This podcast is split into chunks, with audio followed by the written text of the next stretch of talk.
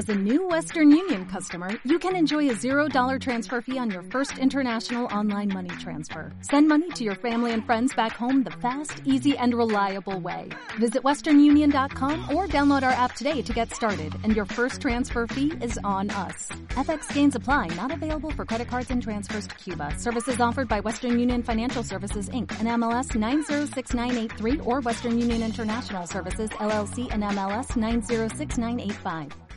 Thank you.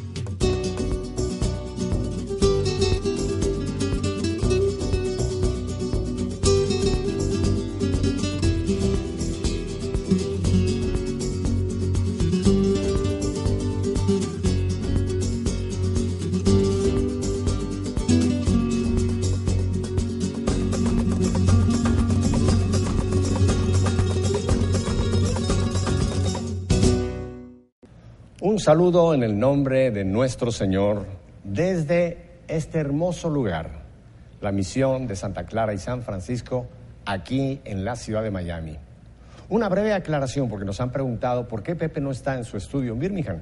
Bueno, ustedes saben que Vir, mi esposa, ha estado pasando por un proceso en su tratamiento del cáncer y EWTN pues me ha permitido que yo pueda permanecer en Miami para acompañarla y es por eso que estamos produciendo aquí, pero creo que están ustedes gozándose, ¿verdad?, de este hermoso lugar que el padre José Luis Menéndez, párroco de esta parroquia, Corpus Christi, nos ha hecho el favor de facilitarnos este lugar. Y hablando de Corpus Christi, hoy tengo aquí conmigo a alguien que está muy unido a esta parroquia de Corpus Christi, un seminarista, un seminarista de la Arquidiócesis de Miami que está haciendo su año de, ¿cómo se llamaría? Pastoral. Pastoral en precisamente la parroquia de Corpus Christi es mi hermano, al cual yo quiero y aprecio muchísimo, Osvaldo Agudelo. Osvaldo, gracias por sacar tiempo para estar con nosotros aquí en Nuestra Fe en Vivo. Gracias, Pepe, por tu invitación. Quiero en los récords que quede constancia que es la primera vez que yo tengo a un seminarista conmigo.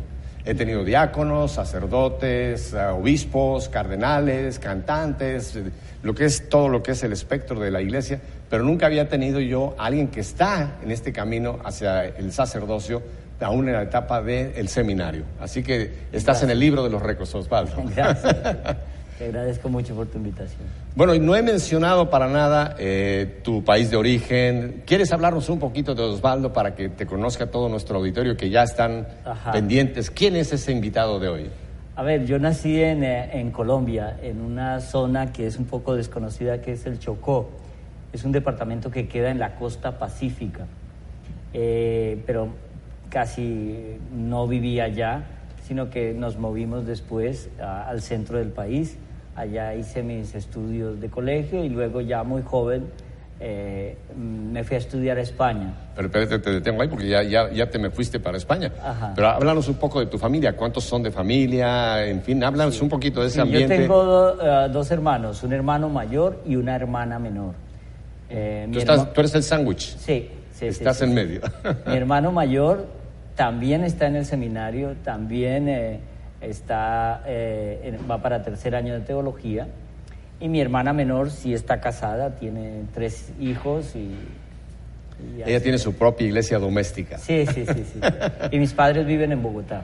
¿Tienes tu papi y mamá todavía aquí? Sí, con- sí, sí, sí. ¿Y cómo se llaman ellos? Gabriel y Beatriz. Gabriel y Beatriz, yo sé que nos están viendo. eh, un saludo de todo el personal de WTN, Radio Católica Mundial. Gracias por prestarnos este ratito a Osvaldo. Sí, gracias a ti. Pero bueno, eso es como la, la familia. Mi hermano mayor, Gabriel Jaime, él, ah, él empezó, cuando empezó muy joven, con los jesuitas, pero tuvo un problema de salud y se tuvo que retirar. Y ha- han pasado muchas cosas y ahora regresó, como, como dice el padre José Luis, después de viejo regresamos a la, a, a la casa a servir al Señor y ahora estoy en el seminario. Vamos a ver qué. qué nos Cuéntanos un poquito de tu ambiente de familia. ¿Cómo es ese ambiente, ustedes tres, eh, con papá, mamá? Eh, ¿qué, qué tipo de familia eh, nos, Eh, nos describes? Dios me regaló una familia muy linda. Ujú. Eh, unos padres que nos educaron dentro de la tradición católica, dentro de la fe, y, y eso ha contado mucho en el resto de mi vida, porque aunque yo casi nunca he vivido allá en Colombia, solo cuando era muy joven. La mayoría del tiempo la he pasado fuera de, mi país, porque primero viajé a España a estudiar, luego regresé, luego eh, fui jefe de prensa de Lufthansa, eh, me tocaba viajar mucho, Lufthansa, las líneas aéreas de Alemania. luego estuve trabajando en el mundo del periodismo. Cuando regresé a Colombia y en la Javeriana estudié periodismo. Eh, y también me especialicé en conflicto de Oriente Medio e historia de Oriente Medio. ¿Te especializaste? Eso me suena, me suena un poquito actual. Conflicto del Medio Oriente. Sí, sí, sí. Algo que estamos, y de lo cual vamos, vamos a hablar un, poco más adelante. Sí. Pero mencionaste algo, yo quisiera eh, regresar un poquito a algo que tú mencionaste que me interesa mucho. Mis padres me educaron, mis padres me formaron en la fe católica. Estás hablando en plural. Sí papá y mamá. Claro. Me llama la atención porque tú sabes, no sé si en otros países, pero por lo menos en mi país, México, hay, un, hay una situación, un, problema que llamamos machismo. Yo heredé mucho de ese machismo, así que yo sé en carne propia. Y dentro de esa mentalidad del machista es que todo lo que es asunto religioso le corresponde a la mujer. Mm. Y como que el papá no, no tiene que meterse en las cosas espirituales, en las cosas de iglesia, mm. porque incluso se siente, y fíjate que es triste, hay veces que se siente que un hombre que participa mucho en la iglesia ponen incluso un poco en tela de juicio su masculinidad, ¿no? Piensan que no, que ese es asunto de las, como decimos en México, es asunto de las viejas y no por la edad, si así les llamamos cariñosamente a las mujeres, y que ellas se encarguen de enseñar a rezar a los niños, que ella vayan el domingo con el niño a la iglesia, que ella lleve al niño al catecismo. A eso sí, viene la primera comunión, entonces entra el, entra el hombre porque quiere traer al compadre, a uno que quiere meter eh, en el ambiente. Pero lo que te quiero decir es que espero que esté cambiando, pero realmente no hay mucha participación de papá y mamá en la formación como tú describes. Mi papá tiene o, nos enseñó una, una especie de, muletilla que dice que uno educa al hijo hasta los 10 o 12 años, de ahí en adelante corrige.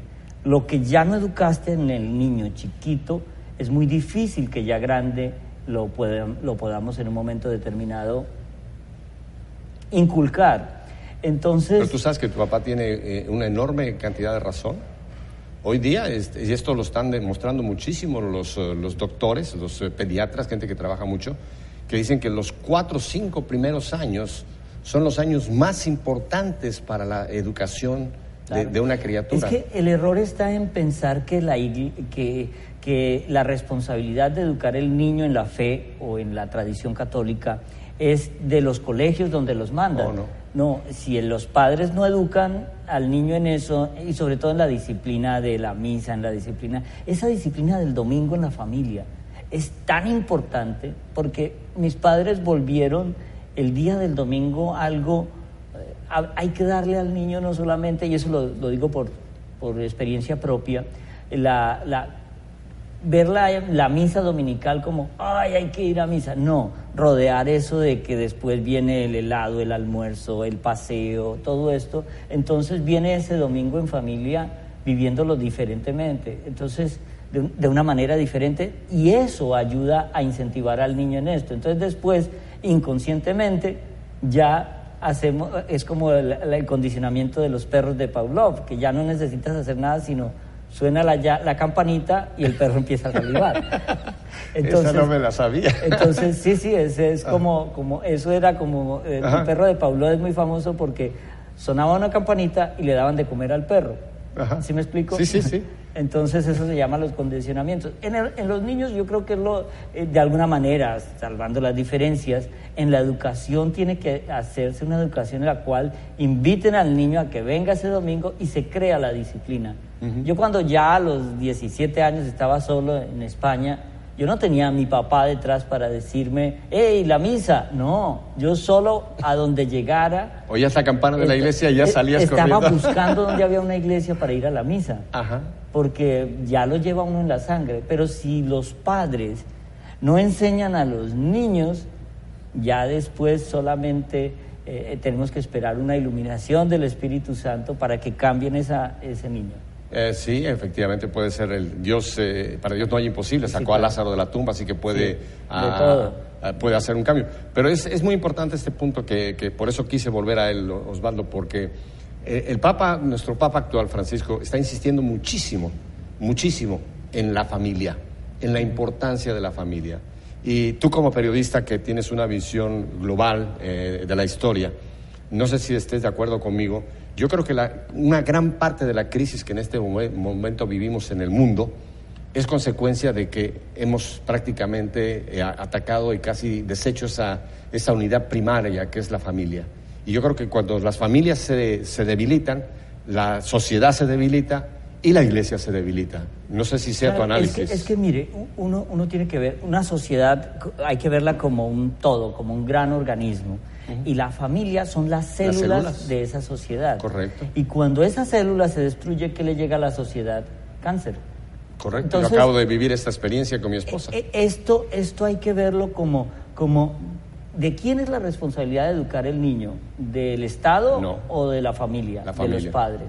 Entonces, cuando esa célula es, es, una célula disfuncional, por llamarlo de alguna manera, eh, ya el resto le cuesta un poco más de trabajo y entonces empezamos a ver todos estos problemas psicosociales que tiene nuestra sociedad. Fíjate que no lo había nunca puesto y creo que ah, te voy a mostrar, ah, yo ahora que acabo de pasar por este proceso de Viri, mi esposa, que tuvo esta enfermedad de cáncer de la sangre, leucemia, me la explicaron los médicos y fíjate cómo concuerda con lo que dices.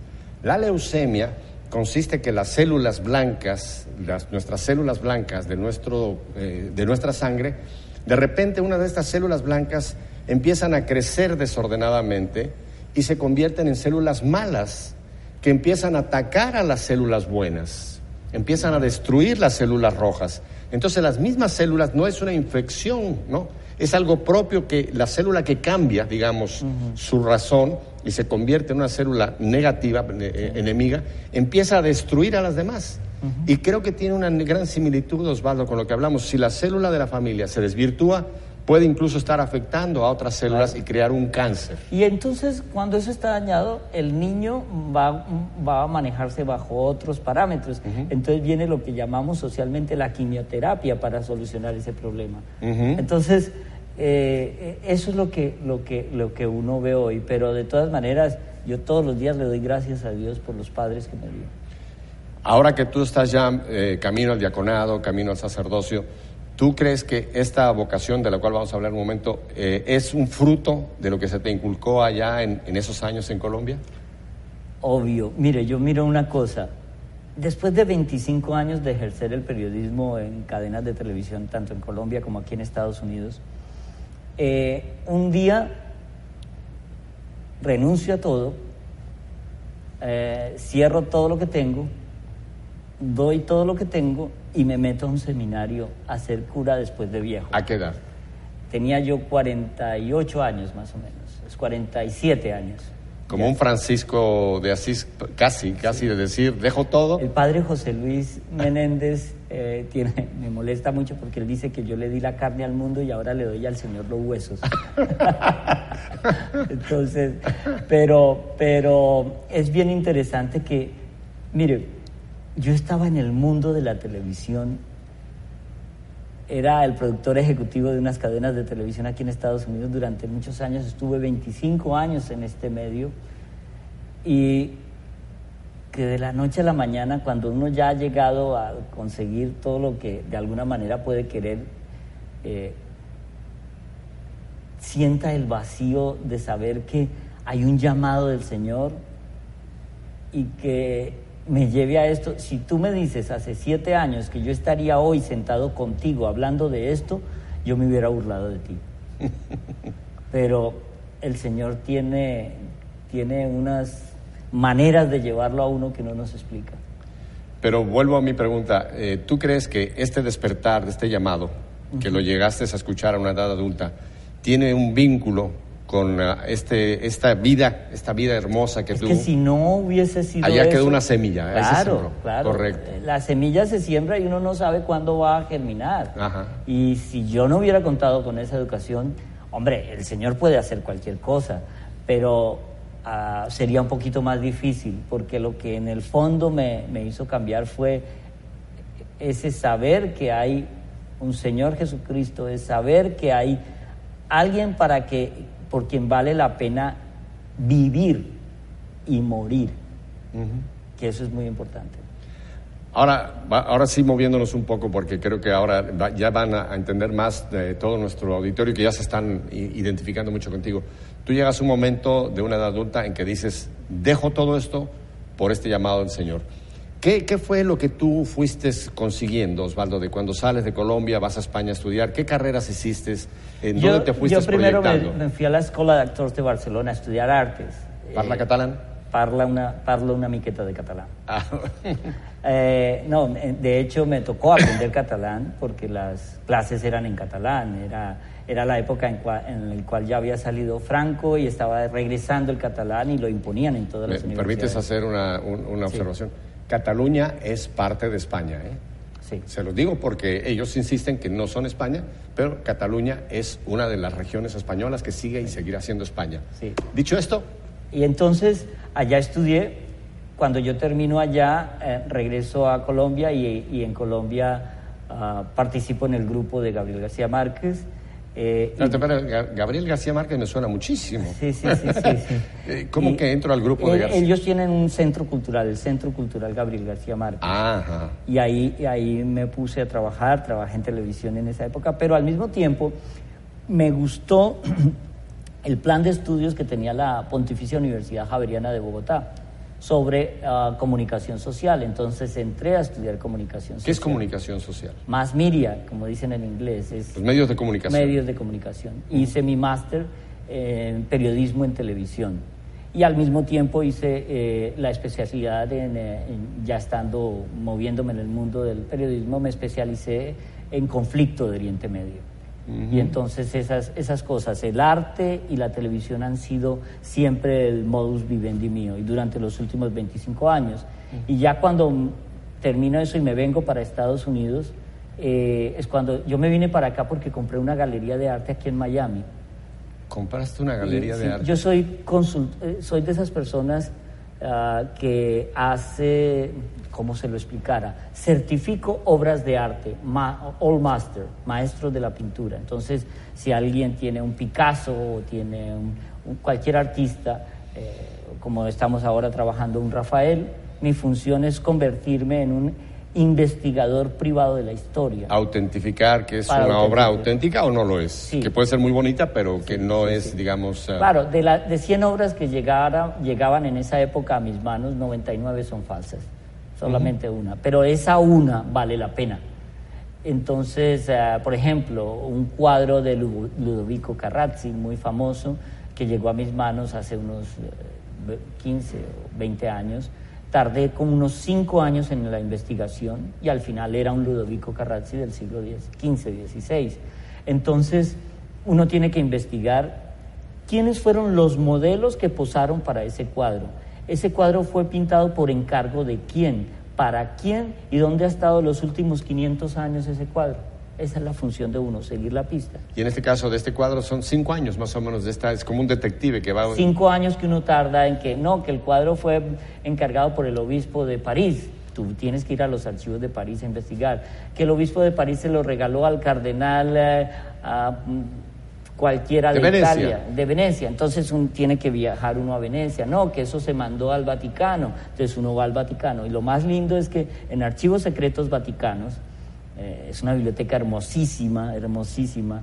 Uno tiene que indagar y ser como una especie de... Tenemos una pregunta, porque es interesante, los archivos secretos. Mucha gente piensa que los archivos secretos son como una, una cúpula de un banco que está metido en un hoyo y tiene una puerta de, de, hierro que todas las noches le echan una puerta como si fuera la de un banco. Tú dices que son archivos bellísimos. O sea, no, no es, por ser secreto no quiere decir que está metido en un... Algunos son secretos, sí, no lo voy a negar. Pero ahí se llama todo la colección archivos secretos porque pertenecen... Hay muchos documentos que la iglesia tiene y que todavía no han llegado a ser catalogados. Entonces cuando, por ejemplo, ahorita trabajando en, la investigación de un Rafael, estuve hace un año en, los museos vaticanos investigando una carta que le escribió el pintor Rafael Di Sancio a, al obispo de Lisieux en Francia, diciéndole el cuadro está listo. Y entonces tú llegas allá y te dicen, mire, esta es la biblioteca, esos son los archivos y además en esa, eh, se guardan en, rollos, no son como el concepto que uno tiene de papel. Eh, y usted métase ahí, son cinco pisos de archivo y todo ese lado de allá es lo que corresponde a Rafael. Encuéntrela, esa es su función. Y entonces uno tiene que llegar como, una especie de, Indiana Jones con sus cositas, porque el polvo te hace daño, cubriéndote la boca, con guantes, y empiezas a investigar. Y la satisfacción grande es cuando tú descubres, la carta existe, mírela. Entonces con eso uno va, empieza a reconstruir la historia de ese cuadro. Y eso fue lo que yo hice durante muchos años eh, con una galería aquí, teníamos una sucursal en New Orleans. ¿Y cómo, cómo es que entonces tú combinabas, porque yo veo que tienes varios sombreros, o tuviste varias proyecciones, uno los medios de comunicación, Tú nos mencionaste que has trabajado mucho en televisión, en, eh, tanto como productor, etcétera. con ahora... yo, trabajaba como productor ejecutivo en RCN Televisión en Colombia. Eh, y hacíamos uh, un par de shows allá bien importantes. Entonces, ¿Nuestra fe en vivo lo hacían ustedes? Ojalá. Entonces, cuando me vine para acá por la galería, yo pensaba, yo compré la galería, pero pensaba seguir en Colombia porque yo era productor ejecutivo de RCN, jefe de prensa de Lufthansa en Colombia, jefe de prensa de Colsanitas, una compañía de, de esto, y jefe de prensa de Hugo Boss, la ropa. La oficina mía manejaba todo eso. Pero, claro, llega un momento en el que pongo todos los huevos en la canasta de la galería en Miami y la galería no iba bien. Entonces mi papá me dice, el que tiene tienda, que la tienda. Usted no puede dejar eso allá botado porque lo va a perder. Entonces me tocó renunciar a todo allá y me vine para acá. Entonces renuncio, me vengo... Ah, que tiene tienda, entonces lo que te decía, déjalo de Colombia y ponte con la galería. Sí, sí, porque lo, ah. de, lo de aquí era donde tenía la inversión. Ajá. Entonces, en la galería yo empecé y aprendí la lección número uno para llegar como inmigrante a los Estados Unidos. Si uno quiere después de cinco años salir con 10 millones de dólares, llegue con 20. Entonces, eh, tiene que traer 20. Entonces... Espérame, eh, espérame, la matemática se me acaba de...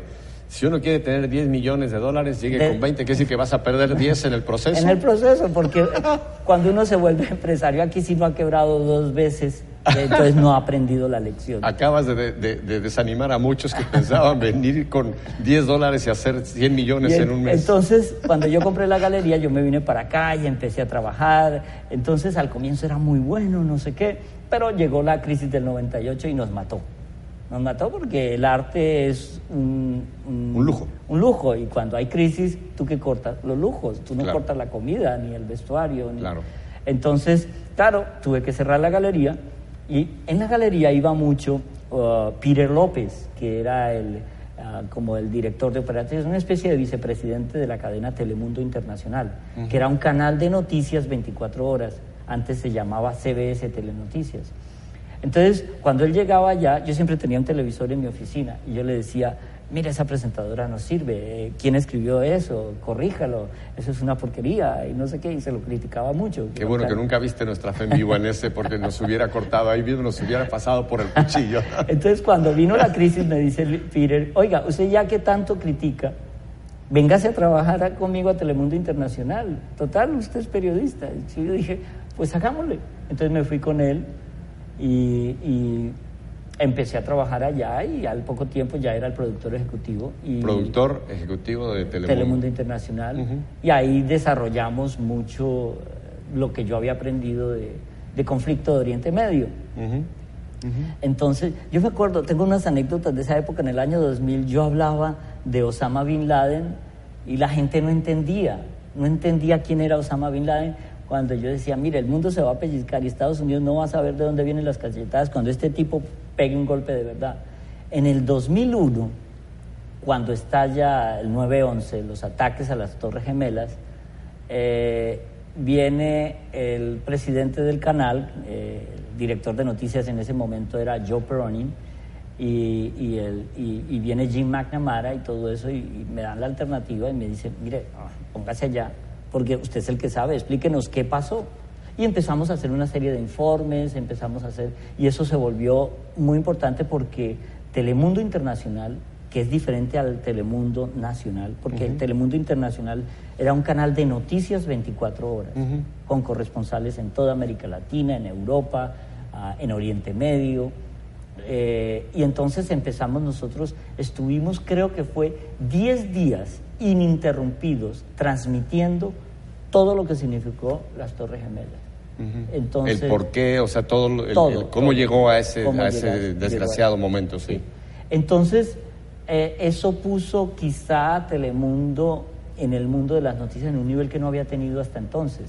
Claro. Eh, y entonces eso fue muy importante y ahí empezó todo el desarrollo y empezó hasta que llega un momento en que la cadena la había comprado NBC y, y NBC decide que este canal no es lo suficientemente rentable y lo cierra y, y inmediatamente me llama Univision para que me vaya de productor ejecutivo de noticias a California.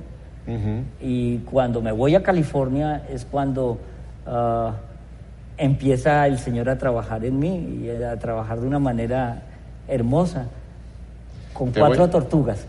Tú que eres experto en televisión y que sabes mucho, voy a hacer lo que las telenovelas hacen. Vamos a detenernos ahí. No se vaya.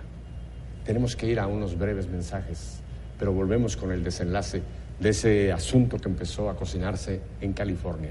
Así que quédese con nosotros, Osvaldo Agudelo y yo lo esperamos aquí. Sigue en un par de minutos esta historia. Volvemos enseguida.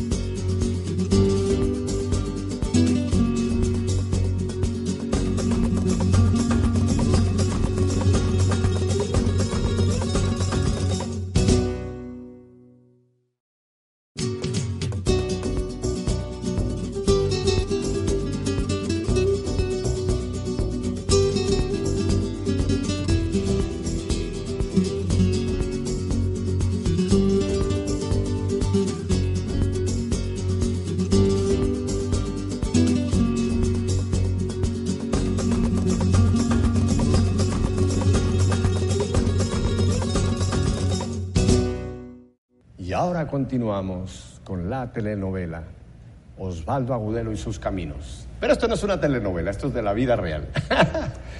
Osvaldo, nos quedábamos en un momento interesantísimo. Eh, te trasladas a California para trabajar con Univision y empezaste ahí una frase que me dejó ya.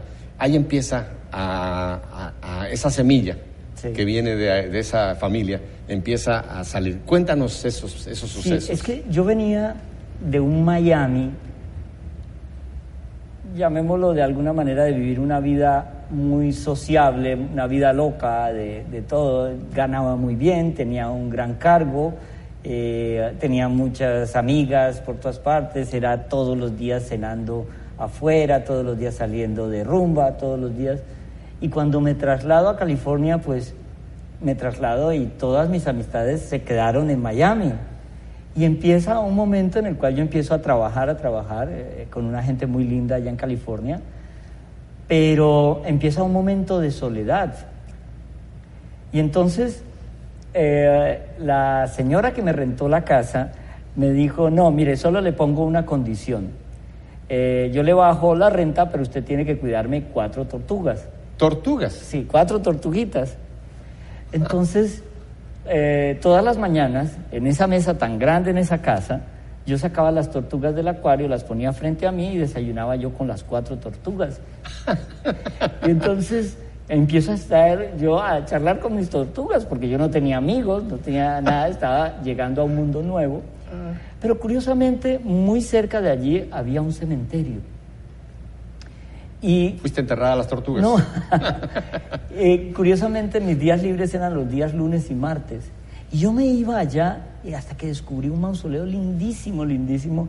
Uno no puede decirle a la gente ah, si era cómo, puede ser un cementerio lindo, pero la edificación era muy bonita. Y, y empecé a hacer algo que empecé a orar.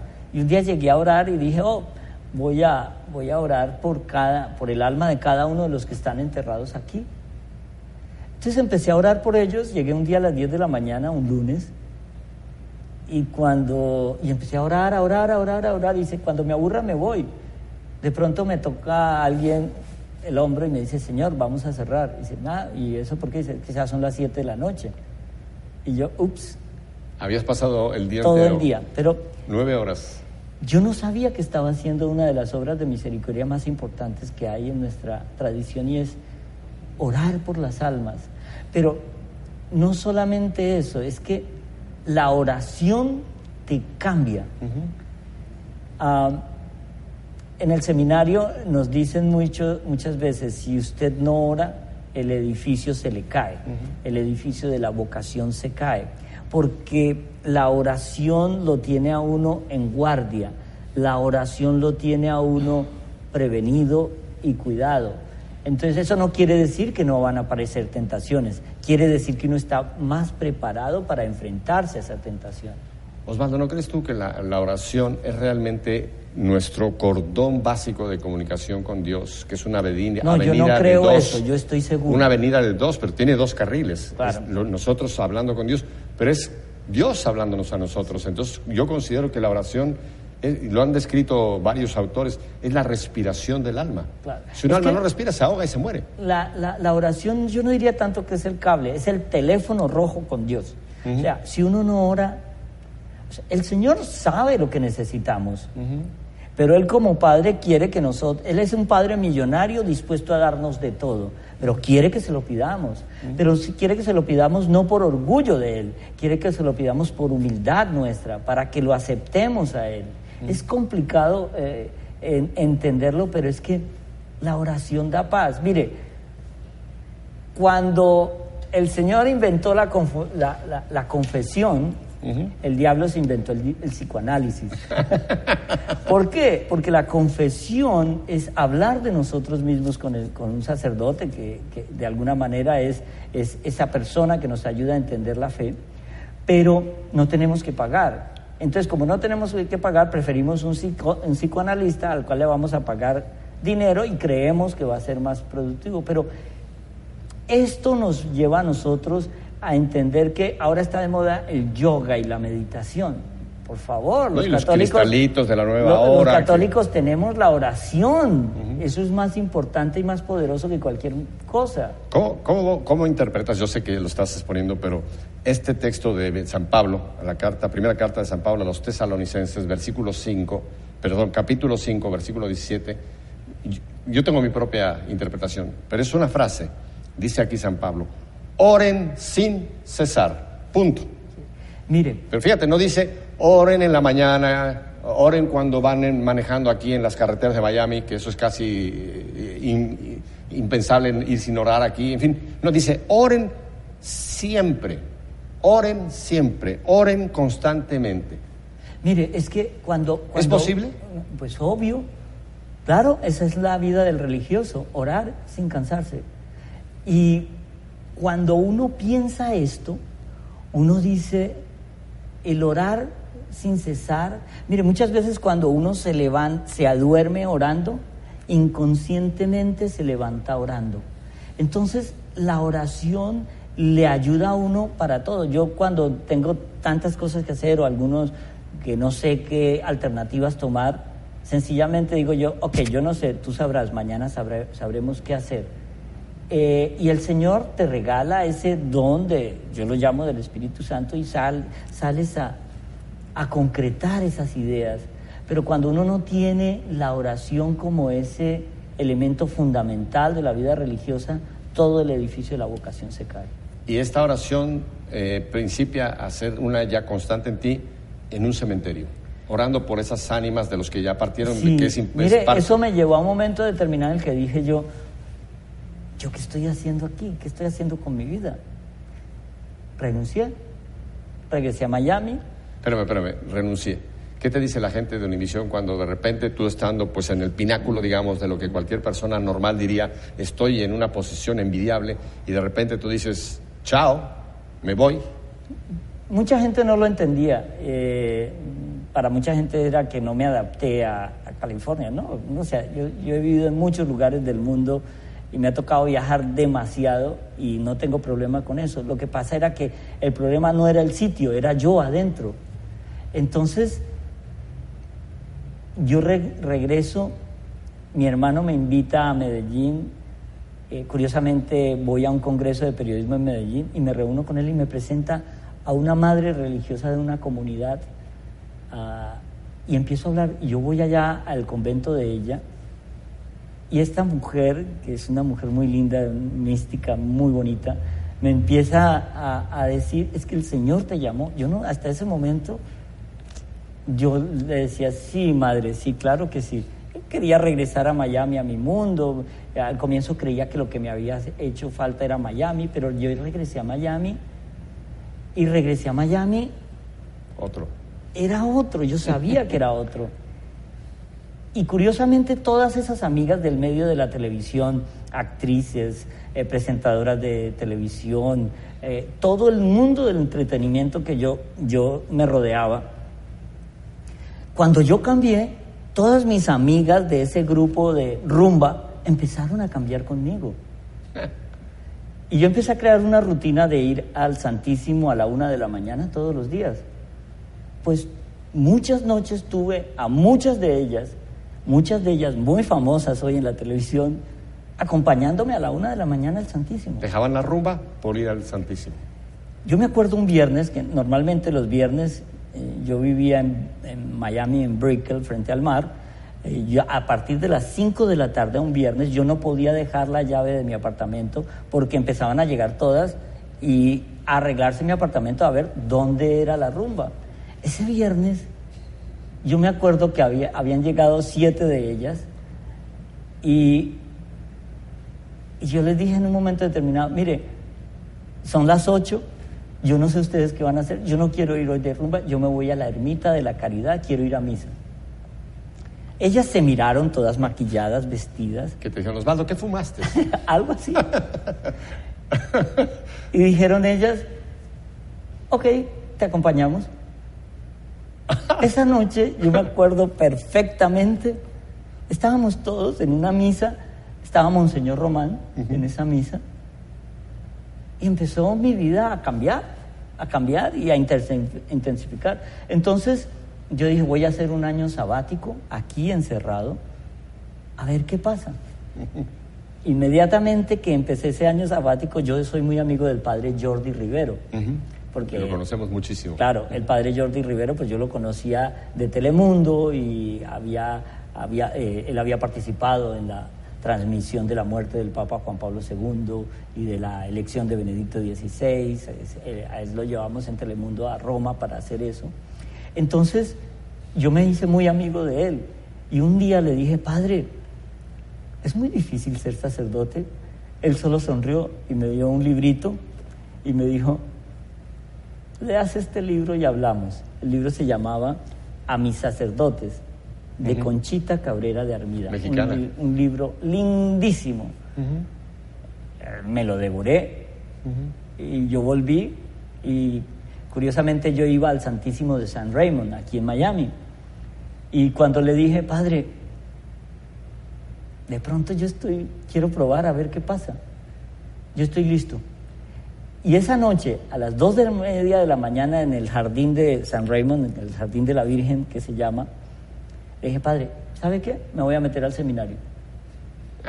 Vaya, hable con el, con el padre Garza en esa época, que era el director de vocaciones. Llegué allá, estuve un primer año en, en esto y entré al seminario. ¿A qué edad es que das este paso así? Voy al seminario.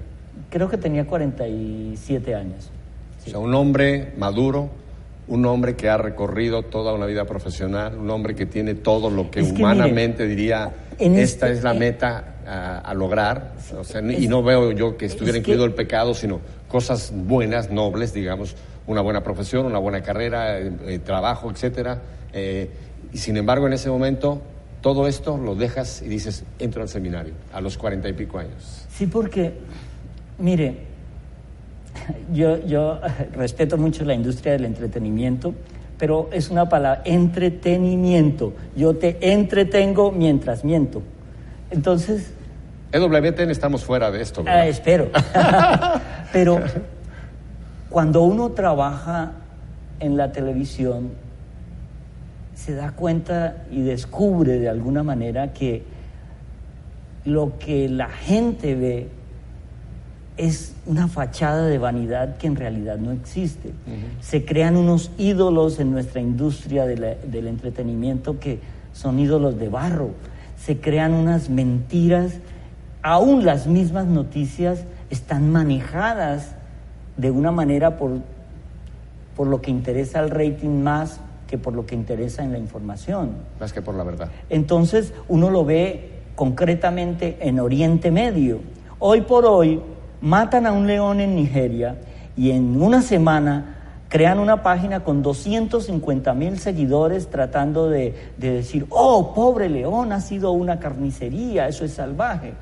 Pero no nos damos cuenta que en Siria e Irak ISIS mata todos los días cristianos, viola mujeres, tiene esclavas sexuales a niñas de 10 y 9 años y nadie dice nada.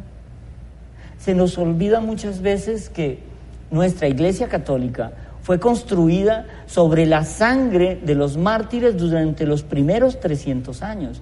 Y fueron miles, eso no fueron tres o cuatro o cientos, fueron miles.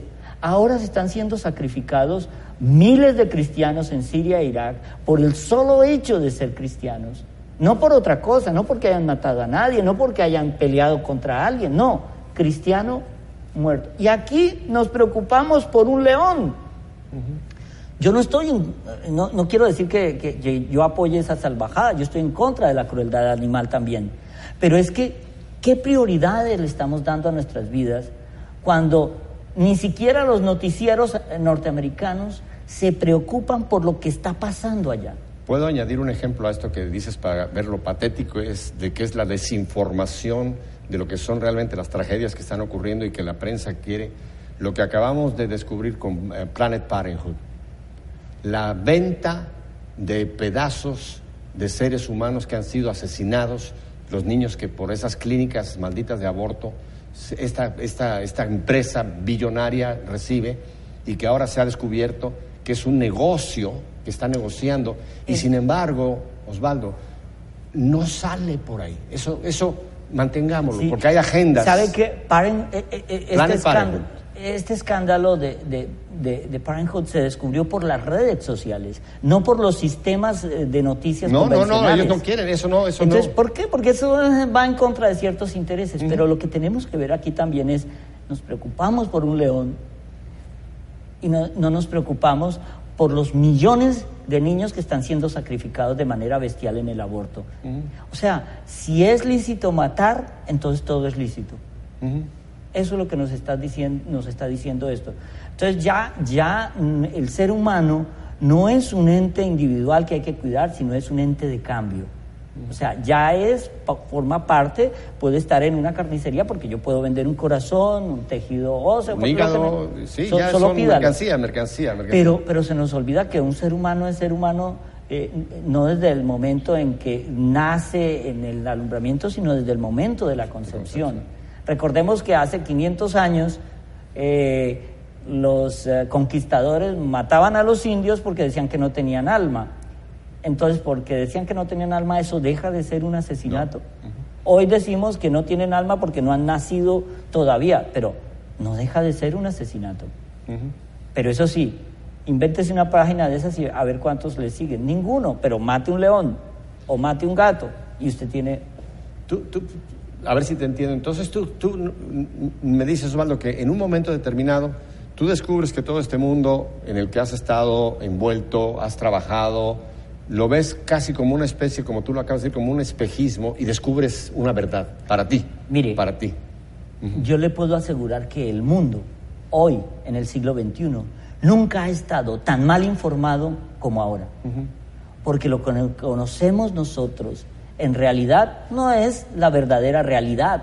Lo que conocemos nosotros es la realidad acomodada que conviene a unos medios. Si uno va a ver estos programas que salen de estos reality shows, estos reality shows vuelven la excepción una regla general.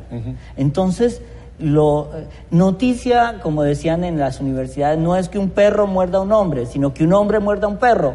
Entonces, cuando yo pongo esto en las noticias, lo que estoy es generalizando diciendo todos los hombres muerden perros. ¿Por qué? Porque es lo raro, pero lo raro lo volvemos la excepción. Cuando, cuando mi ídolo o cuando eh, estoy equivocado de a quién sigo, es me, lo crean los medios de comunicación. Tú sabes esa falacia que dicen que tú puedes una mentira repetirla tantas veces hasta que llega un momento que se convierte en verdad. Claro, es que eso lo hacía Goebbels, el, gran eh, ideólogo de Hitler. Él decía que repita la mentira 30 veces, se volverá realidad. Entonces, la gente está acostumbrada, mire, una vez charlando con, con mi papá de nuevo, explicábamos una cosa muy interesante. Tú coges a un niño de 5 años y hoy lo llevas a McDonald's, mañana lo llevas a Burger King, al otro perdone por los nombres, al otro día lo llevas a no, No, le vamos a pasar la factura, no te preocupes. a, otra, a otra eh, comida rápida. ¿Qué sacas de ahí? Un catador de hamburguesas. Pero si coges al mismo niño de 5 años y hoy lo llevas a un restaurante italiano, mañana lo llevas a un restaurante francés, al otro día lo llevas a un restaurante mexicano, mexicano. estás sacando un gourmet. Esa es la diferencia. Nuestra televisión, y cuando digo nuestra televisión me refiero a la televisión en inglés y en español, nos está dando cada vez más de lo peor porque eso da rating. O sea, eh, perdone por la expresión que le voy a decir, la porquería, el estiércol es bueno, millones de moscas no pueden estar equivocadas. ¿Por qué? Porque le hemos dado y hemos educado a nuestro público en una televisión barata que da rating. Entonces, el público empieza a pedir cada vez más calidad de esa porquería. Ahí nacieron los reality shows, ahí nacieron... ¿Por qué? Porque entonces ponen a unas niñas, las encierran en su casa, a que saquen lo peor de cada una para mostrarle al mundo y divertir. Entonces, en la época de los romanos, la diversión era los cristianos que tiraban al circo para que los leones se lo comieran. En la época actual es embobe al mundo con el entretenimiento, mientras el mundo lo importante se le olvida. Y lo importante es defender la vida, lo importante es una buena educación, lo importante, mira, alguien decía que es difícil cambiar un mundo cuando tus medios de comunicación están educando a tus hijos. Y hoy por hoy las madres están tan agobiadas que le dicen, ay, vaya, vea la televisión y déjeme en paz. por la niñera. Entonces, esa televisión es la que está educando al niño en la violencia, la que está educando... Está deformando. Porque realmente creo que la palabra educación se la tendríamos que sustraer, porque la educación supone una educación positiva. Yo diría, están deformando. Y hoy día tenemos mentes deformadas por millones. O sea, nos han deformado realmente los conceptos y los valores. Entonces, todo eso cuando uno está trabajándolo desde adentro, eso me revolvió algo adentro y yo dije, yo ya no quiero hacer más parte de, de este sistema como lo tenemos, yo quiero de verdad servir para algo, para y qué mejor que servirle al gran jefe. Presentas tú tu solicitud al seminario y eres aceptado. Sí, sí, sí, sí. Eh, y entré de una vez, obviamente por mis carreras previas, yo tengo otros títulos universitarios, me convalidaron algunas cosas y logré sacar la, filosofía en dos años. Eh, ya llevo dos de teología en el seminario mayor, ya hice mi, acabo de terminar mi año pastoral y ya el, en, estos días ya regreso al seminario, ya empezar ya. Yo les prometo que vamos a tener nuevamente a Osvaldo en un futuro cuando esté ya o haya llegado a esa meta del sacerdocio. Osvaldo, eh, quiero aprovechar, me quedan unos cinco o seis minutos, de volver a un tema que creo que está eh, o, olvidado o mal informado, que es esta tragedia, la cual incluso el Papa Francisco nos ha dicho que por favor, que, no lo olvidemos, que es la tragedia de lo que se está viviendo en el Medio Oriente, esta horrorosa eh, nacimiento de este ejército islámico. Tú pudieras en unos minutos, yo sé que no es mucho tiempo, darnos una pequeña perspectiva. ¿Qué está pasando en el Medio Oriente? Mire, el mundo no le está poniendo atención a ISIS. ISIS va a ser el problema más grave que ha tenido la humanidad en los últimos años. Repítelo porque, no es una frase al aire. Esto, esto, óiganlo bien. Esto es tan grave, tan grave, tan grave, que es tan complicado entender el amasijo de intereses que hay allí que lo que solo puede salir de ahí es la barbarie. Y una barbarie en la cual los mismos musulmanes rechazan esa barbarie. Pero no olvidemos que, por ejemplo, Mosul, uno de los primeros pueblos cristianos que existieron, hoy por mucho hoy... antes de Roma y mucho antes de... Hoy por hoy no existe un solo cristiano allá, no existe una sola iglesia en pie, porque las volaron con dinamita, y de una comunidad de 150 mil cristianos, hoy no queda ni uno porque todos tuvieron que salir y los que se quedaron murieron y las que se quedaron se convirtieron en esclavas sexuales de, del terrorismo de ISIS. Ellos sí tienen una filosofía de poder, ellos tienen una filosofía de conquista, pero aquí estamos preocupados es cuál es la nueva locura de Kim Kardashian.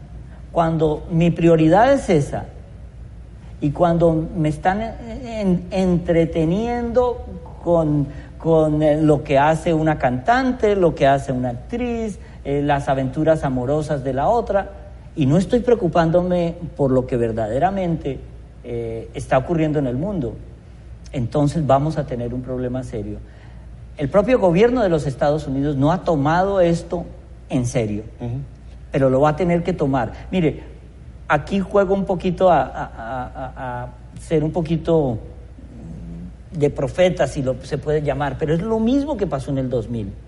No nos estamos pellizcando por Osama y vino el golpe. Ahora yo, aquí en este año, digo, no nos estamos preocupando por ISIS, deje ver a lo que viene. ¿Por qué?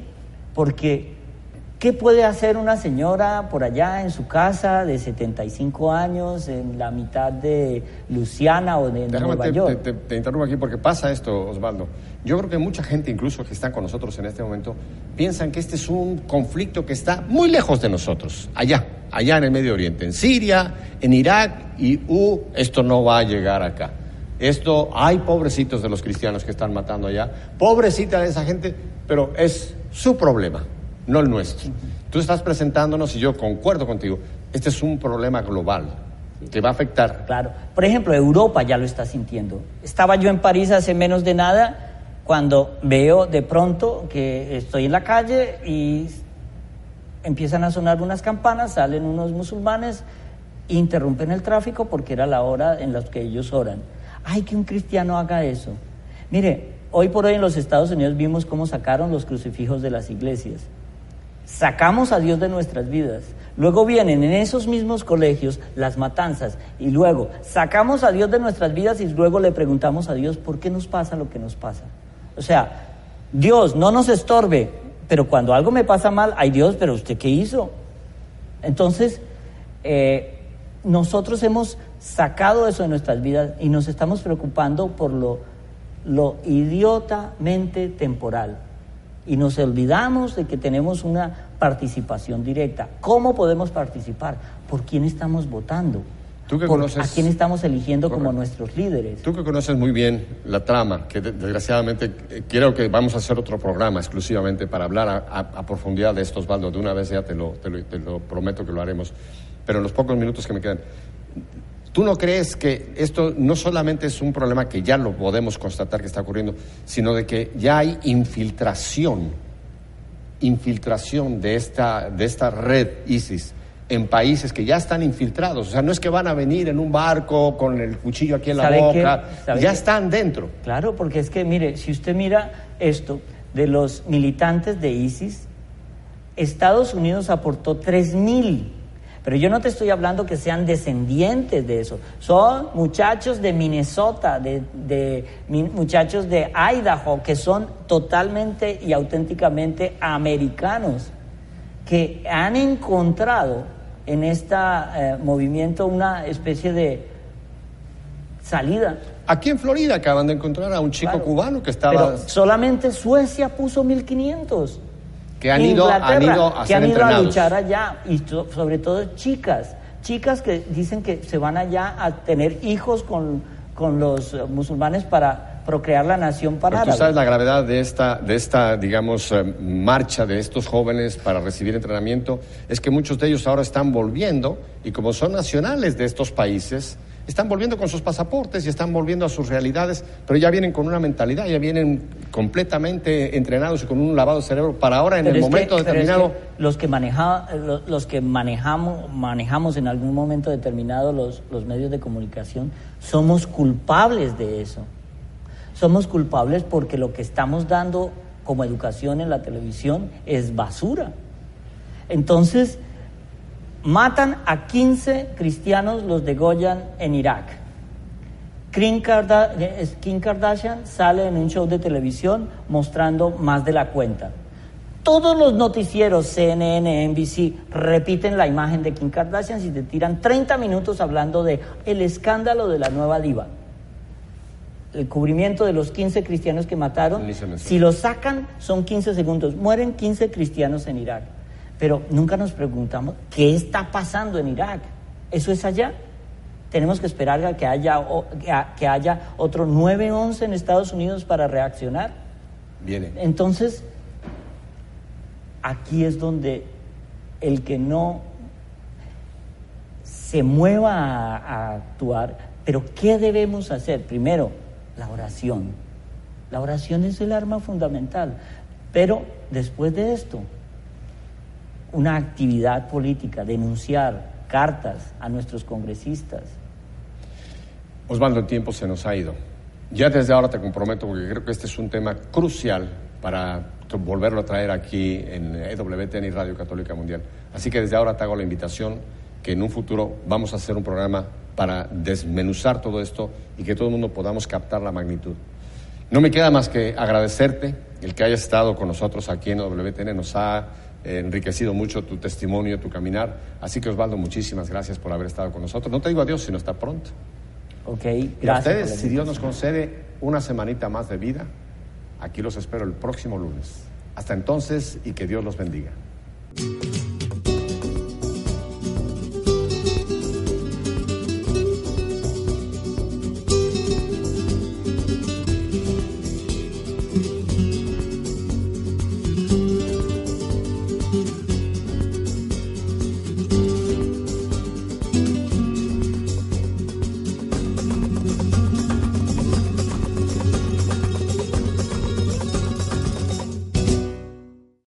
Potencia tu primavera con The Home Depot.